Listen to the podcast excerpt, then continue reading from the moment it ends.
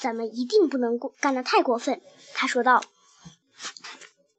绝不能露出手脚，一定不能让他们知道我们来过这儿，必须得干得干净利索。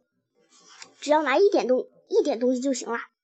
所以，嗯，咱们就拿四只小肥鸭吧。”他从四架子上把东西拿了下来。哇，它们多肥多美呀！难怪邦斯的市场上这个都能卖出好价钱呢。好吧，欢兄，帮我一把，快把它们拿下去。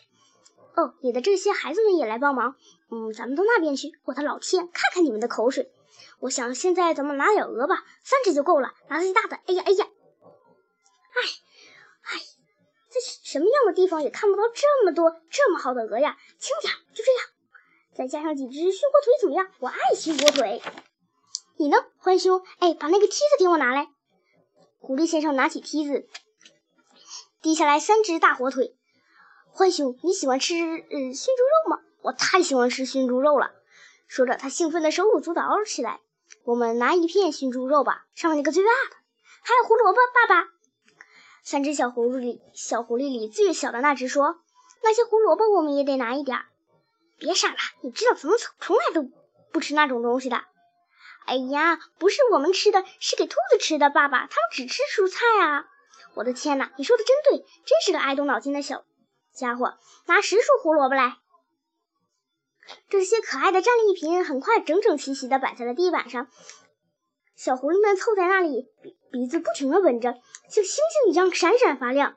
狐狸先生说：“嗯，现在咱们还要向咱们的朋友包斯借一点推车，呃，就是放在墙角的那几只。”他和欢把推车推了回来，把鸭子、鹅、火腿和熏猪肉都放进去，然后把它们推进了地板上的那个洞里。东门尾随也进了洞里面。狐狸先生回到洞里以后，非常仔细地把那几块拉下来的地板放回原处，以便不让看不让人看见他们被移动过。狐狸先生指着三个孩子中的两个说。亲爱的孩子，你们每人推一一辆车，尽快的跑到你们母亲那儿，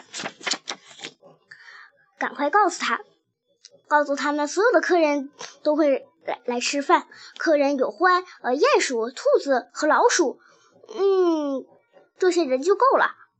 你们马上回家。是，爸爸，马上回去。爸爸，他们答应着，各自抓着一辆手推车，飞快的跑走了。